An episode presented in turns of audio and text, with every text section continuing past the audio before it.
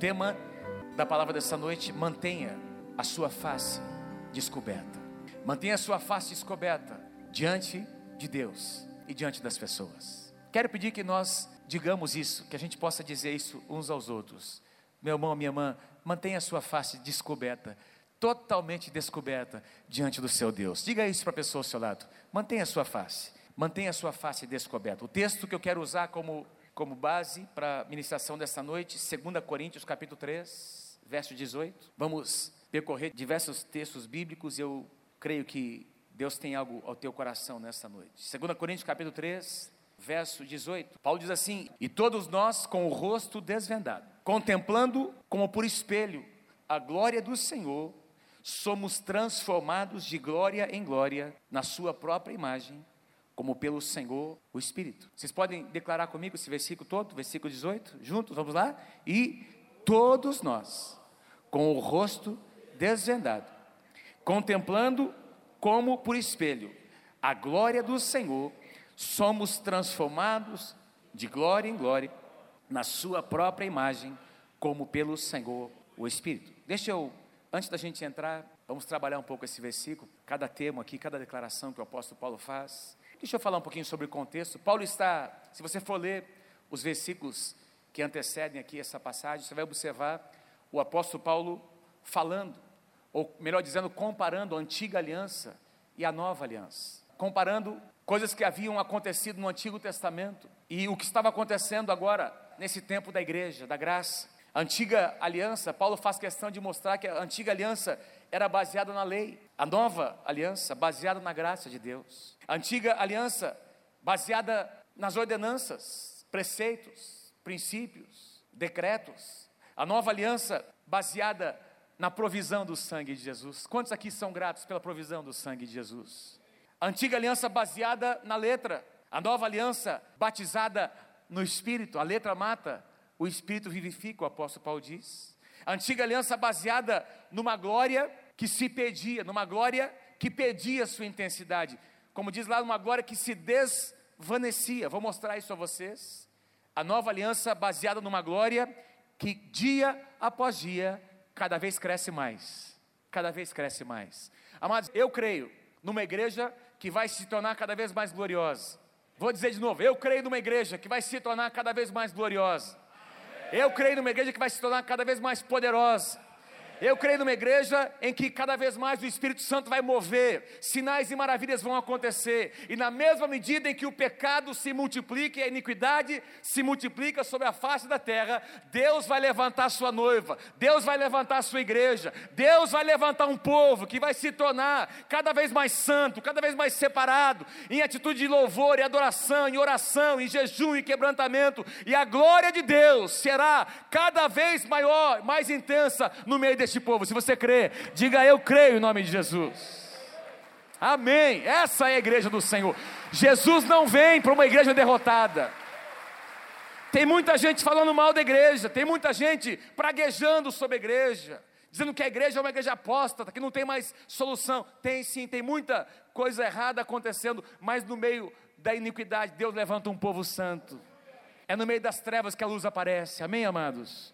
E Deus nos chama para ocupar este lugar. Isso tem tudo a ver com, com esse tempo de oração, de adoração, de comunhão com Deus. Essa passagem tem tudo a ver com consagrar-se ao Senhor. Paulo começa dizendo: e todos nós, e todos nós. Interessante, Paulo faz uma declaração inclusiva. Paulo inclui todas as pessoas, todos aqueles que são lavados pelo sangue de Jesus. Paulo mostra que Deus não tem pessoas especiais, Deus não faz acepção de pessoas. Deus não usa apenas pastores e líderes.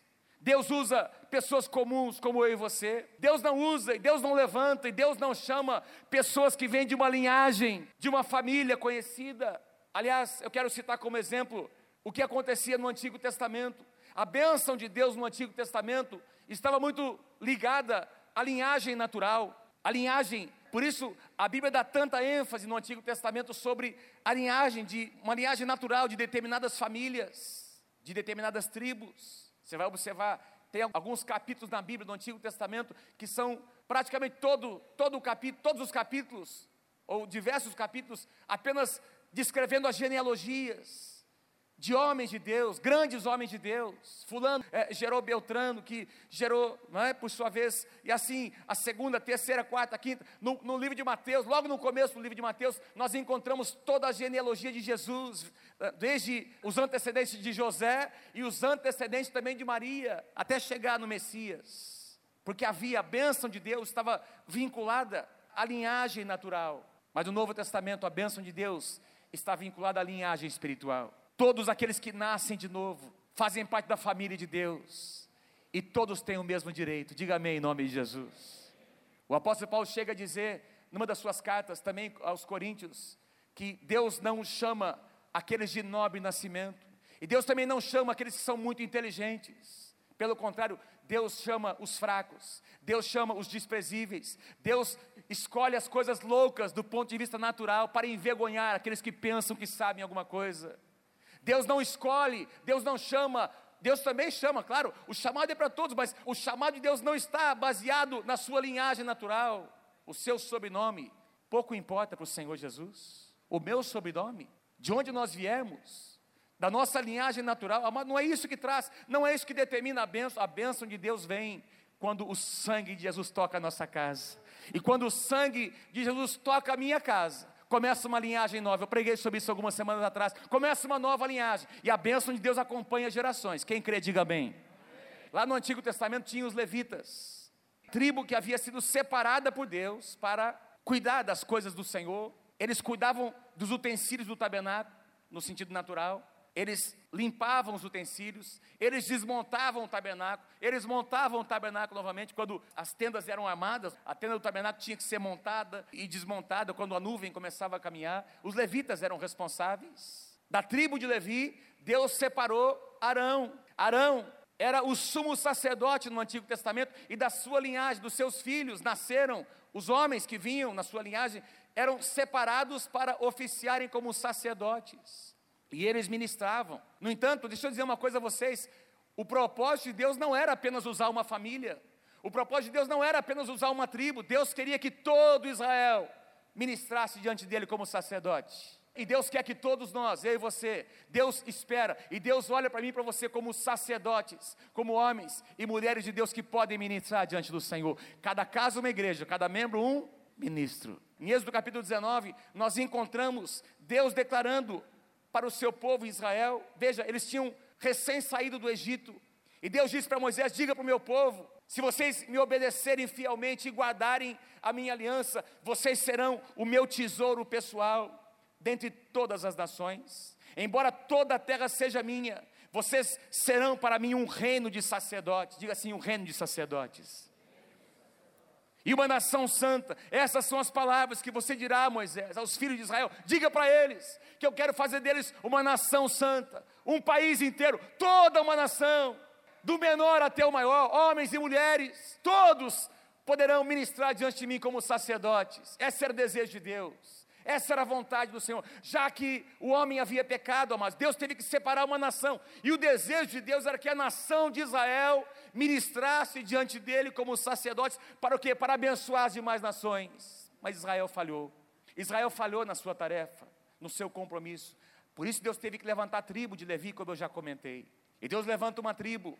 E dessa tribo dos levitas, Deus separa Arão, sumo sacerdote, e os seus filhos agora oficiavam como sacerdotes. Os sacerdotes nem tinham herança na terra. Os sacerdotes trabalhavam de tempo integral, eles eram sustentados pelos dízimos e pelas ofertas que toda a nação trazia. Não tinham propriedades, porque o seu chamado, a sua vocação era cuidar, zelar do templo, ministrar diante do Senhor. Eles eram sustentados, as pessoas traziam as primícias das colheitas para que os sacerdotes fossem sustentados, mas Havia uma questão aqui, amados.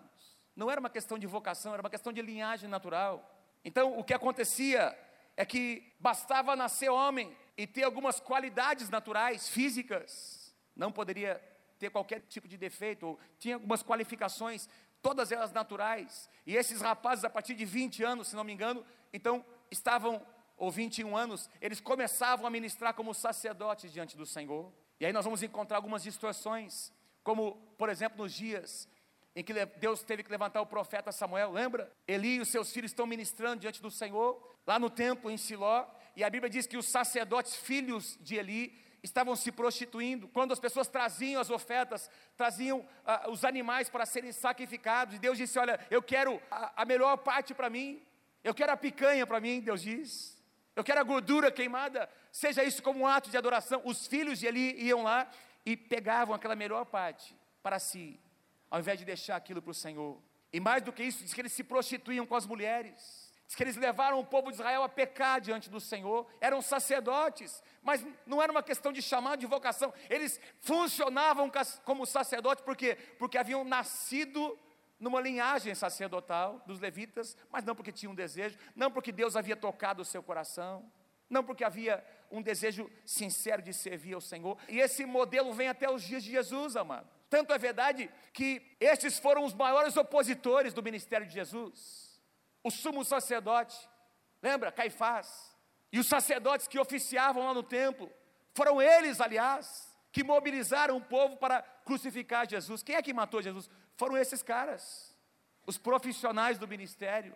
É nesse ambiente que Jesus começou o seu ministério, foram eles que hostilizaram foram esses profissionais do ministério, esses sacerdotes, segundo a linhagem de Levi, que mataram o Senhor Jesus, religiosos. Gente que fazia pesado, que fazia com que o povo não tivesse prazer em servir a Deus. Mas a Bíblia diz, amados, que quando Jesus morreu lá na cruz do Calvário, no dia em que ele morreu, no exato momento em que Jesus morreu, algo aconteceu, algo tremendo aconteceu, que marcou o início de algo novo. Começou um novo ciclo com a morte do Senhor. Por quê? Porque até essa data, até esse momento, apenas o sumo sacerdote, presta atenção, amados, apenas o sumo sacerdote entrava no lugar santíssimo, ou no, ou no santo dos santos. Lembra? Vocês estão comigo aqui, gente? Lá no tabernáculo de Moisés e também no templo que estava edificado em Jerusalém, havia um lugar chamado lugar santíssimo. Para se chegar nesse lugar, onde estava a arca da aliança, tinha um véu Diga assim comigo: havia um véu. Havia um véu separando todos os demais ambientes do lugar santíssimo.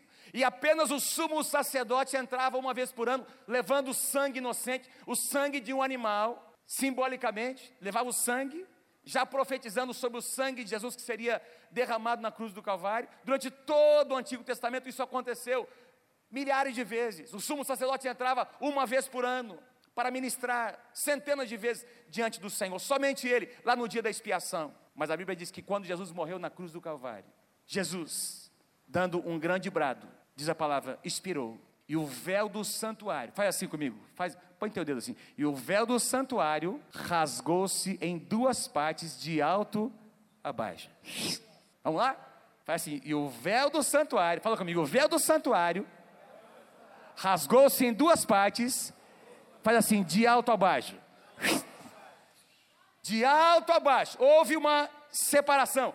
Esse véu foi rasgado. Esse véu foi aberto pelas mãos, pelo dedo do próprio Deus. Para mim é muito significativo dizer que foi de alto a baixo. Não foi algo que aconteceu a partir do homem, de baixo para cima. Aconteceu a partir de Deus. Deus vem e Deus rasga o véu. Porque Deus amou o mundo, nós, de tal maneira que deu o seu Filho amado, para que todo aquele que nele crê não pereça, mas tenha vida eterna.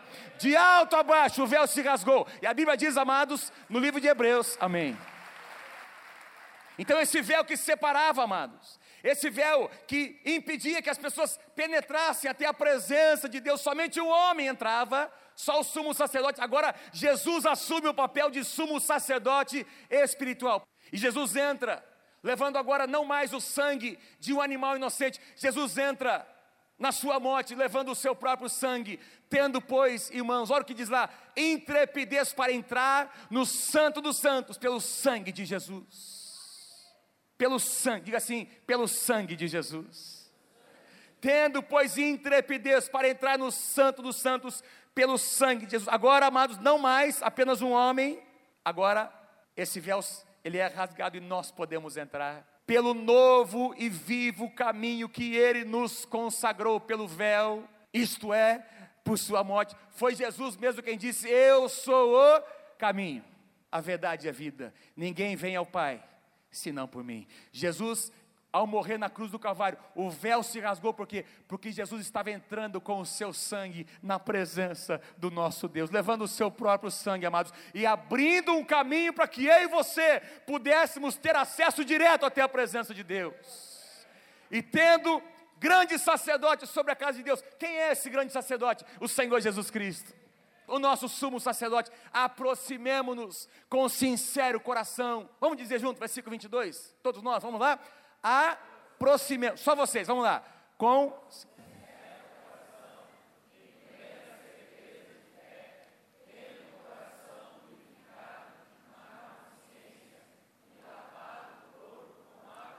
Vinte e três. Guardemos firme.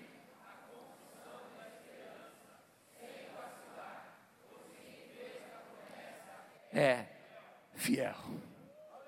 Quem fez a promessa é fiel. Então, o escritor aos Hebreus diz que nós podemos então nos aproximar. Foi aberto um novo e vivo caminho.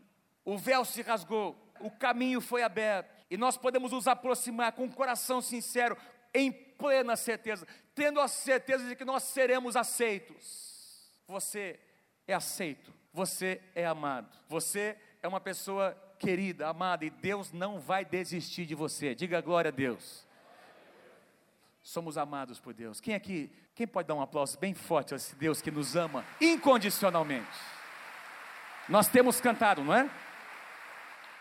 Não me lembro bem como, como é a letra que nós temos cantado sobre o amor de Deus, que se a gente, como é que é? Aquele cântico do, do Thales. E o seu amor é tão grande, inconde. Mas não é essa parte, é outra parte. Deus. Yeah. E eles sempre mas aquela parte que fala que eu posso fazer mais, posso fazer ou não fazer, e Ele continua nos amando. É isso aí, vocês sabem, né? Você não pode fazer nada mais que faria Deus te amar mais, e nada que você faça pode fazer Deus te amar menos. Deus não vai amar você mais ou menos. O amor de Deus sempre será, na mesma medida, incondicional por você e por mim. E Ele estará sempre esperando o seu retorno. A Bíblia diz que o justo poderá cair até sete vezes, mas o Senhor nas sete vezes levantará. Se houver um coração correto, quebrantado diante do Senhor, pode até cair, mas vai levantar em nome do Senhor Jesus e vai haver um caminho de retorno, de restauração, porque o nosso Deus é um Deus de amor e a sua graça sempre nos toca. Todos nós podemos ministrar. Ministrar como? Podemos, amados, cantar, podemos dançar, podemos levantar as nossas mãos, podemos aplaudir o Senhor podemos gritar na presença do Senhor. Quem gritou ontem quando o Neymar fez aquele golaço? Meu, que golaço, cara! Ele já saiu comemorando antes da bola. É que a gente nem esperava, né? nem deu para vibrar quase que a gente não esperava. Mas pensa, e já comecei a ficar, meu Deus, a cópia é nossa, acabou, é nossa. Né? Agora, se eu e você, se a gente vibra com um gol da nossa seleção, do nosso time, quanto mais na casa do Senhor nós podemos entrar, nos alegrar e desfrutar da Sua presença. 1 Pedro declara, versículos 9 e 10: Vocês porém são geração eleita, sacerdócio real, nação santa. A mesma declaração que nós lemos lá em Êxodo capítulo 19, Pedro faz uma declaração agora para a igreja: vocês são geração eleita, sacerdócio real, nação santa, povo de propriedade exclusiva de Deus. Quem? A igreja. Eu e você somos a igreja, amém, amado? Nós somos essa nação santa para anunciar as grandezas de Deus que os chamou das trevas para a sua maravilhosa luz. Antes vocês não, nem sequer eram povo, mas agora são o povo de Deus. Não haviam recebido misericórdia, mas agora vocês receberam a misericórdia. E vocês podem entrar na presença do Senhor. Paulo declara todos. E ele continua dizendo, número 2, com o rosto desvendado. Com o rosto desvendado. O que, é que significa isso? Paulo está se referindo a algo que havia acontecido no Antigo Testamento. Eu quero voltar com vocês lá para Êxodo, capítulo 34 onde nós vamos encontrar uma história, um acontecimento extraordinário, amado. Moisés, este homem que amava e que teve um relacionamento com a presença de Deus como nenhum outro do Antigo Testamento. Ninguém, a Bíblia diz, teve mais intimidade com Deus do que Moisés, lá no Antigo Testamento. E o povo de Israel estava, tinha saído lá do, do Egito, veio ali para aquele para o deserto do Sinai. O plano de Deus é que em algumas semanas eles entrassem na terra prometida. Sabemos que houve o pecado, enquanto Moisés subiu para receber do Senhor as tábuas da lei, diz que o povo se corrompeu lá no pé do monte. E aí Moisés desce, ele quebra as tábuas da lei. Deus traz julgamento sobre aquela situação. E aí naquele momento Deus diz: Eu vou levantar uma nova geração. Deus separa naquele momento os levitas.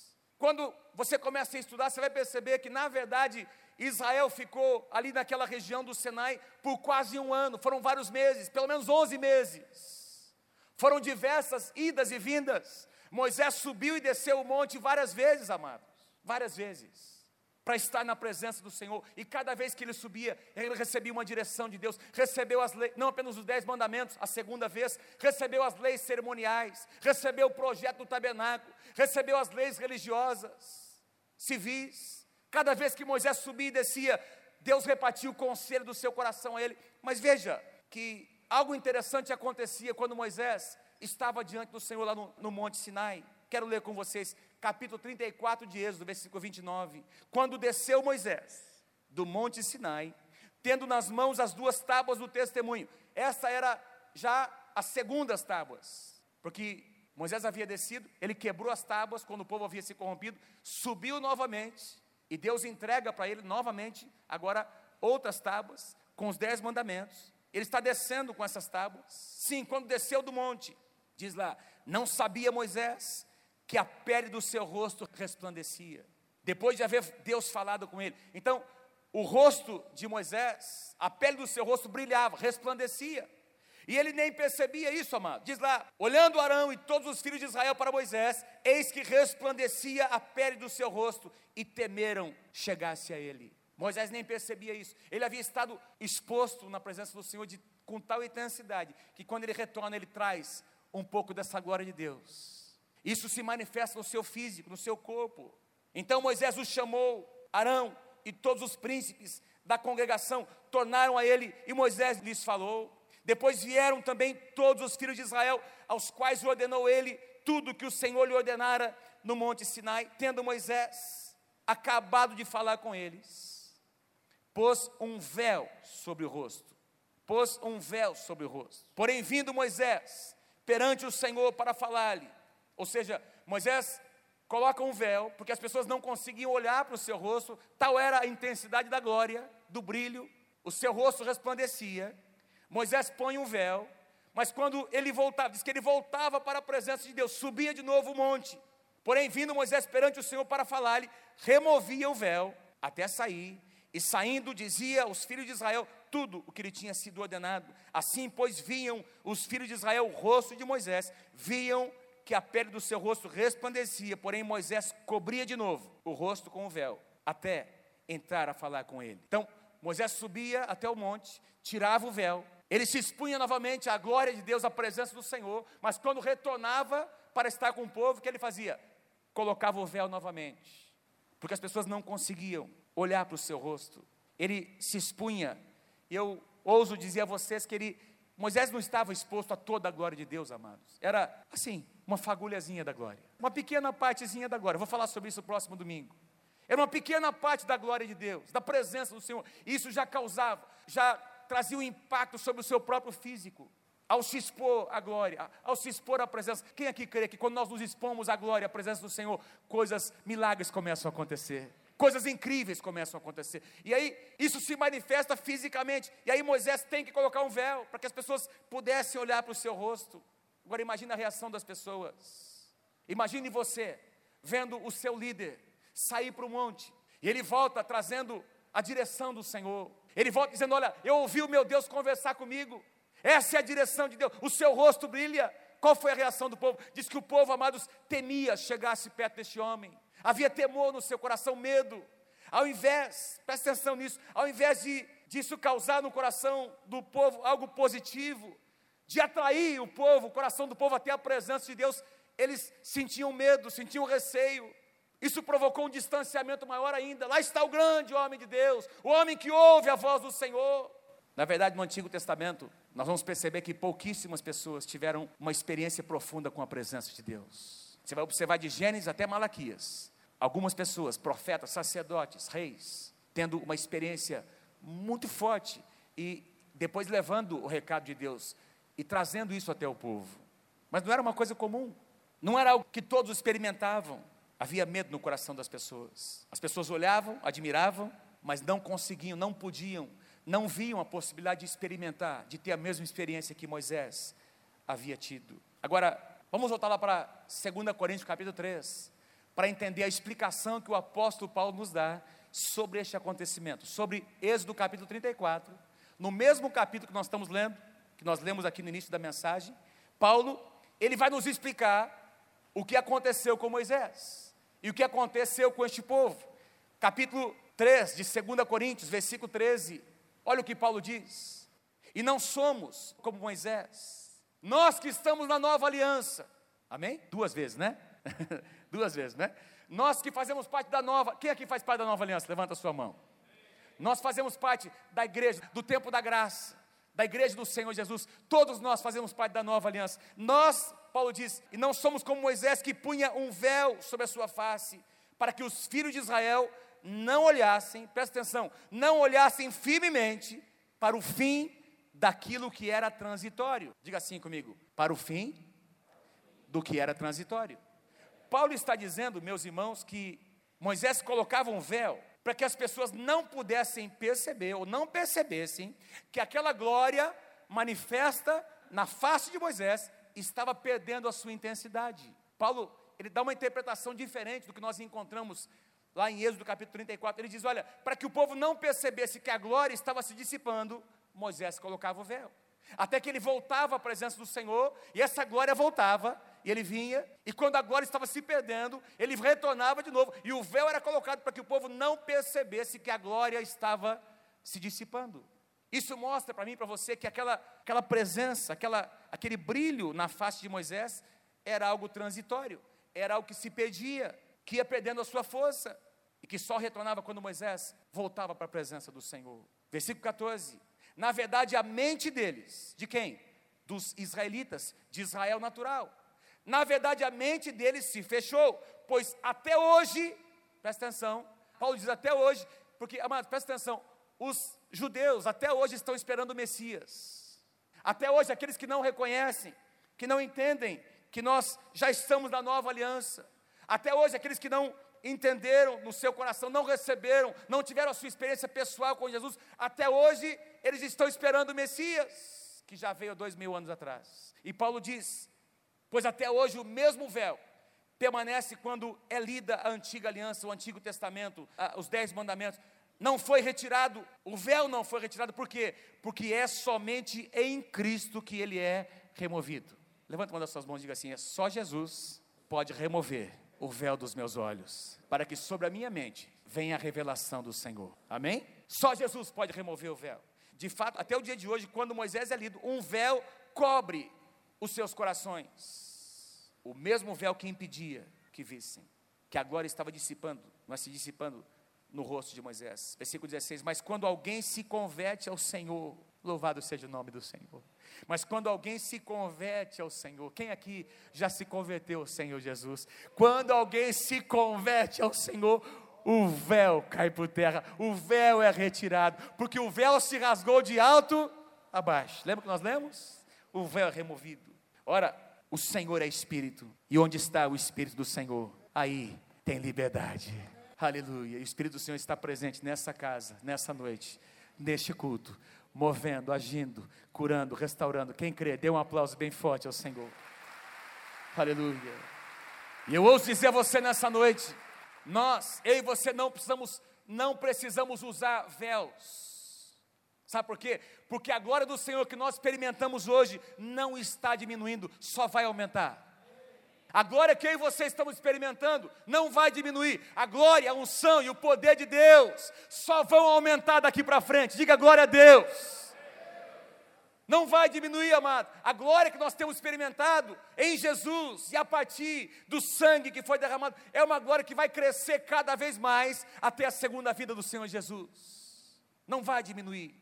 E essa glória vai aumentar, sabe por quê, amados? Porque nós não precisamos subir no monte porque a presença do Senhor, veja, lá no Antigo Testamento, a presença de Deus estava vinculada a lugares, no Monte Sinai, no Monte Horebe, no Monte Sião, em Jerusalém, lá no templo em Jerusalém, as pessoas vinham de todas as nações, amados, uma vez por ano, na festa da Páscoa, aliás, haviam sete festas especiais e três principais. A Páscoa era a principal das três, e o povo vinha de todos os lugares para adorar onde? Em Jerusalém. porque a presença de Deus estava vinculada a um lugar, a um lugar geográfico. Hoje, a presença de Deus não habita num lugar geográfico, mas habita no monte que está no teu coração. Habita no altar do seu coração. Diga glória a Deus. Portanto, onde quer que você vá, você carrega a presença de Deus. Ah, pastor, mas eu gosto de, de orar no monte. Ah, quando eu vou naquele monte, aqueles gravetinhos começam a acender. Nada contra você orar no monte. Jesus fazia isso. Jesus se retirava para lugares solitários. Nada contra você, vez ou outra, sair do barulho, da agitação do dia, para buscar um lugar sós com o Senhor. Mas, lembre-se de uma coisa: você não está indo lá porque a presença de Deus está lá, você está levando a presença de Deus para aquele lugar. Porque quem carrega a presença de Deus é você dentro do seu coração. Atos 17 diz que Deus não habita em templos feitos por mãos humanas. Quem sente a presença de Deus neste lugar? Quem sente? Vou perguntar de novo: quem sente a presença de Deus neste lugar? Ele está aqui porque você está aqui. Não é por causa dessas paredes. Um dia tudo isso aqui vai acabar. A presença de Deus nunca vai acabar. Ela habita o nosso coração. E onde quer que nós estejamos, ela nos acompanha. Andando, indo deitar, lá na sua casa, no seu quarto. Você quando está tomando banho, a presença de Deus está naquele lugar. Quando você está descansando, a presença de Deus está naquele lugar. Quando você está brincando com seus filhos, jogando uma partida de futebol, a presença de Deus deve estar naquele lugar. Alguns acabam afastando a presença de Deus, não é? Mas Deus quer que você e eu levemos a presença do Senhor onde quer que nós estejamos. Me lembro quando eu tive a oportunidade de visitar a Coreia em 93 e 95. E lá na Coreia, diversas igrejas, lá começou um movimento há muitos anos atrás, o movimento das montanhas de oração. Quero ver se eu trago a semana que vem um vídeo que vai mostrar um momento em que esse povo estava orando ali no estádio olímpico em Seul. Foi uma experiência tremenda de oração que eu tive, uh, em que para parar, quando era dada a voz de comando para aquele povo orar, eles começavam a orar com tanta intensidade que tinha que bater um sino. Tim! Enquanto o sino não soasse, esse povo não parava de orar, amado. Presença de Deus naquele lugar. Aquela montanha de oração lá da igreja do pastor Show, um lugar para 5 mil pessoas, todos os dias, 24 horas por dia, tinha 5 mil pessoas orando naquele lugar buscando a presença do Senhor. Que coisa tremenda. Mas Deus não habita em lugares, Deus habita no coração do homem. Olha o que Jesus disse. Abra comigo a sua Bíblia em João capítulo 4. Eu não coloquei aqui. João capítulo 4. Veja o que Jesus disse para a mulher samaritana. João capítulo 4, a partir do versículo 19 até o 24. Senhor, disse a mulher, eu vejo que tu és profeta. Os nossos pais adoravam neste monte. Essa mulher estava se referindo ao monte Gerizim, onde eles estavam ali onde havia aquele poço de Jacó, e onde Moisés havia declarado as bênçãos ao povo de Israel, Moisés havia proclamado todas as bênçãos que viriam se o povo obedecesse à palavra do Senhor. E ela diz: Os nossos pais adoravam neste monte, vós, entretanto, vós, vocês que são judeus, vocês dizem que é em Jerusalém, lá no templo, o lugar onde se deve adorar. E aí Jesus responde a essa mulher, versículo 21, mulher, podes crer-me, que a hora vem, quando nem neste monte, nem em Jerusalém adorareis o Pai, mas vem a hora, e já chegou, em que os verdadeiros adoradores adorarão ao Pai em espírito e em verdade, porque são estes que o Pai procura para seus adoradores. Deus é espírito, e importa que os seus adoradores o adorem em espírito e em verdade. Quantos adoradores do Senhor nós temos aqui nessa noite?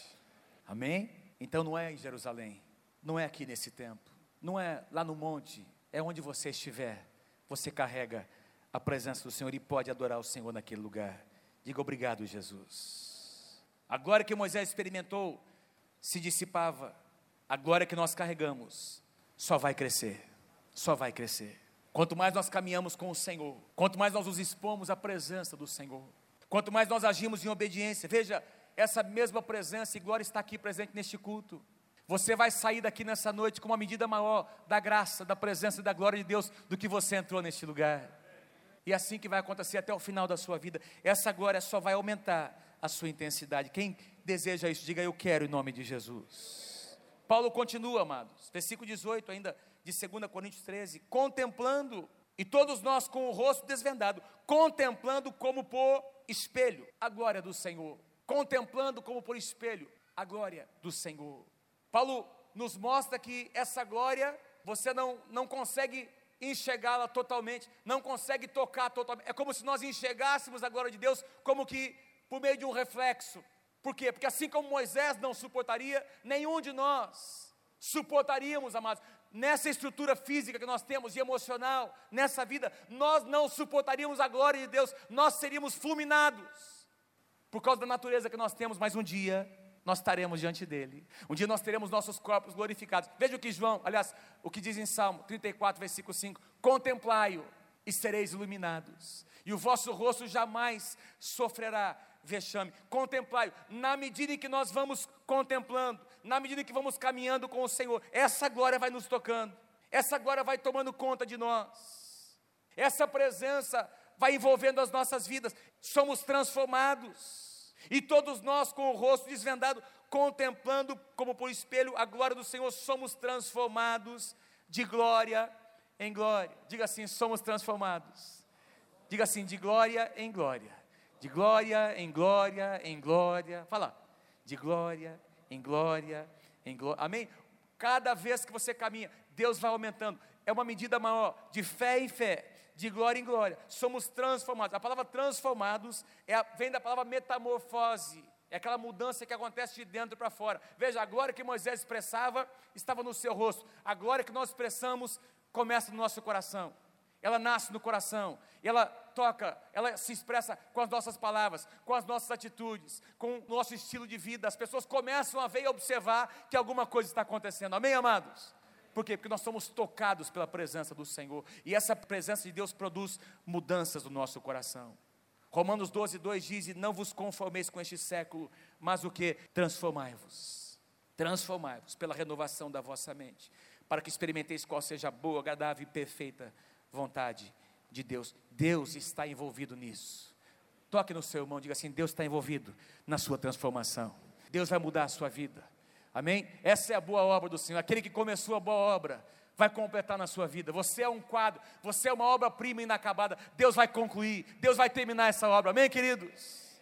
Finalizando a última parte do versículo. Somos o que? Transformados na sua própria imagem como pelo Senhor, o Espírito. Somos transformados na Sua própria imagem. A Bíblia diz que quando Deus criou o homem e a mulher, Deus os criou, Deus os fez à Sua imagem e conforme a Sua. Hã? Deus os fez à Sua imagem e conforme a Sua semelhança.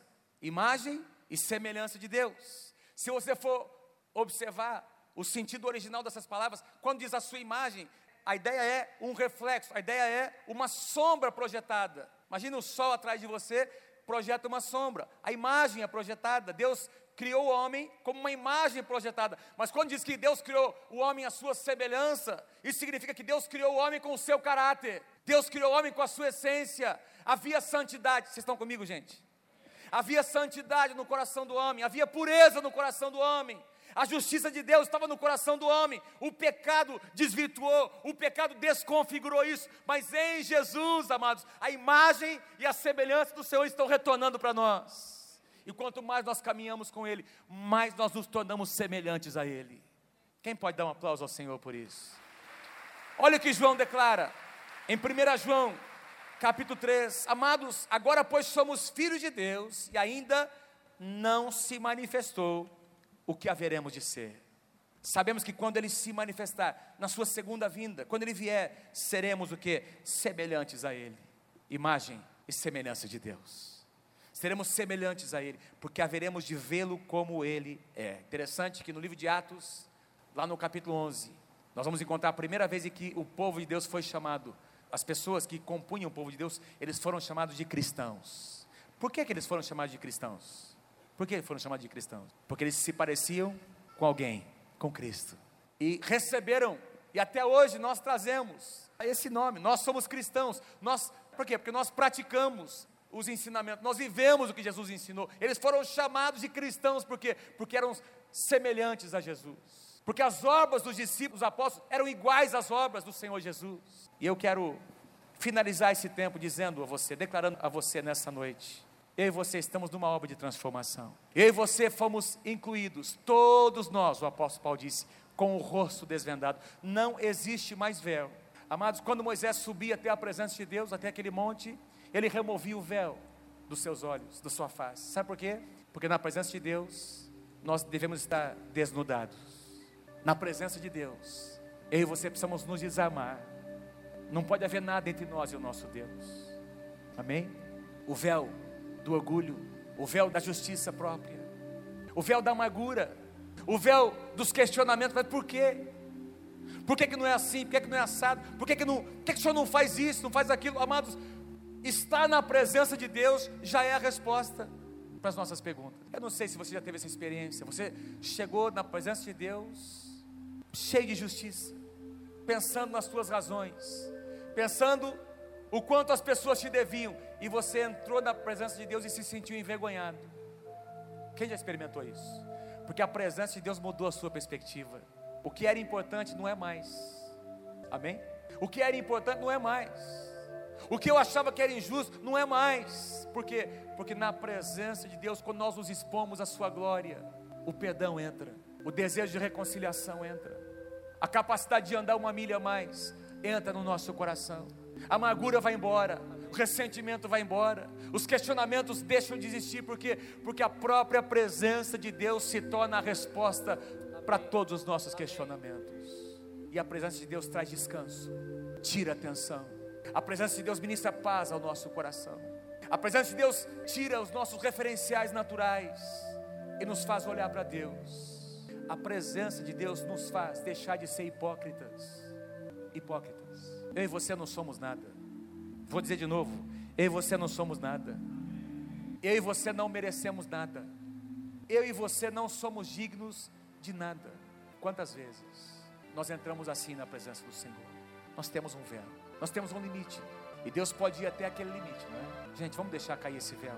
Vamos retirar os véus que nos impedem de ver a glória do Senhor. E vamos nos expor à Sua presença, que vai transformar a nossa vida, que vai transformar a nossa alma, que vai colocar os nossos sentimentos no lugar onde eles devem estar. Quem deseja isso, diga eu quero em nome de Jesus. Mantenha a sua face descoberta na presença do Senhor. Se você deseja isso, fique em pé comigo nessa noite.